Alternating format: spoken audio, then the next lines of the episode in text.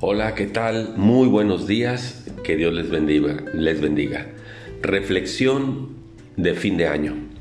Estamos meditando en Colosenses capítulo 3. Si bien es cierto que la primera relación que debemos de cuidar es nuestra relación con Dios, también es cierto que la segunda relación en orden de importancia es nuestra relación con la familia. En Colosenses 3 leo del versículo 18 en adelante. Casadas, respeten a sus maridos como conviene en el Señor. Dice el 19, maridos, amen a su mujer y no sean áspero con ella. Dice el 20, hijos, obedezcan a sus padres en todo, porque esto agrada al Señor. Dice el 21, padres, no exasperen a sus hijos para que no se desalienten. Encontramos aquí en el versículo 18 el mensaje para la mujer casada, que respete a su marido. Entender el principio de orden del que hemos hablado, alguien está en autoridad, alguien está bajo autoridad. Este principio se aprende en el hogar y de ahí surgen todas las demás relaciones en la sociedad y comienza con la mujer el respeto hacia el marido y dice el texto como conviene en el Señor, porque esto es bueno, ¿verdad? Luego dice a los maridos, amen a sus mujeres y no sean ásperos con ellas. ¿Qué quiere decir esto?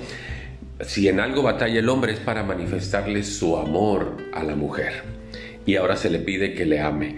Pablo en la carta que escribe a los Efesios en tres ocasiones en el capítulo 5 le dice que el marido ame a su esposa, que el marido ame a su esposa y que el marido ame a su esposa.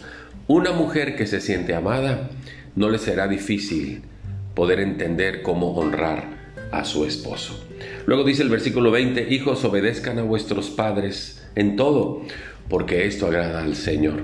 Si ellos son formados en los principios y valores morales, espirituales, familiares, bíblicos, ellos aprenderán a ser buenos ciudadanos para hacerle frente al mundo convulsionado en el que vivimos. Luego dice el 21, padres, no exasperen a sus hijos para que no se desalienten. Tenemos que aprender cómo se eh, educa un hijo, cómo se trata un hijo para que ellos no se desalienten. Y esto depende de mi relación con Dios para saber hacer las cosas.